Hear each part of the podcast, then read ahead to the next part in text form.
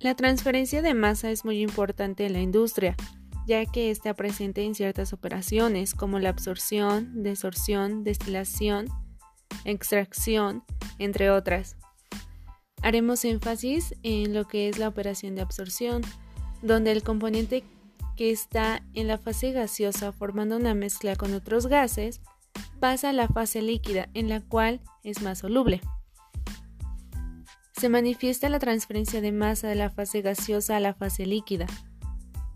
En este proceso, cuando las concentraciones del componente a transferir son pequeñas, en la solución inicial, el equilibrio se describe a través de la ley de Henry. Un ejemplo para esto sería la absorción del dióxido de carbono de los gases de combustión utilizando como absorbente el metanol amina.